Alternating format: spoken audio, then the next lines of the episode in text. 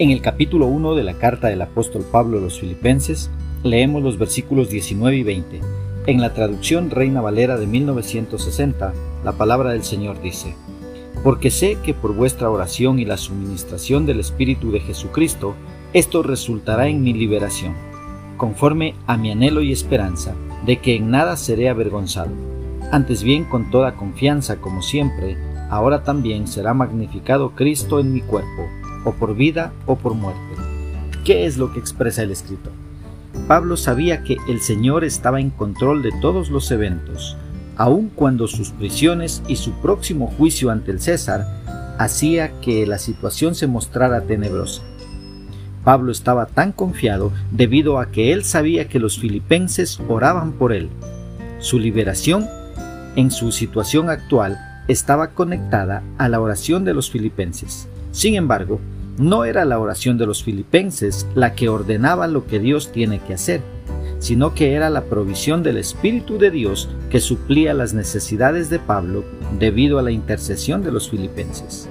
A pesar de que Pablo estaba en prisión y estaba esperando el juicio delante del César, tenía la confianza de que él estaba en el centro de la voluntad de Dios. Él sabía que Dios no le estaba castigando a pesar de la adversidad que estaba sufriendo en ese tiempo. Pablo vivió su vida para poder glorificar a Jesucristo. Él estaba seguro de que Dios no lo abandonaría en ningún momento, y ya sea que lo libere de prisión o que permita su ejecución. Pablo sabía que Dios es bueno y que Dios sabe lo que hace.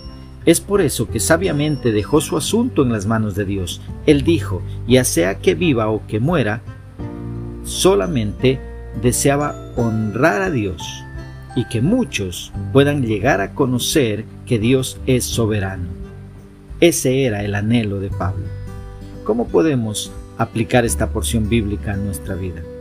Primeramente, teniendo claro que la oración no es para darle órdenes a Dios, sino para que aprendamos a aceptar el plan de Dios para nuestra vida y para tener paz en que Dios es bueno y siempre hace lo mejor, aunque no lo entendamos en ese momento.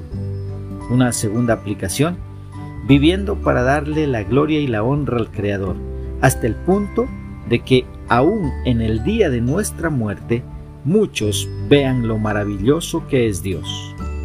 Que Dios nos ayude a poner por obra su palabra.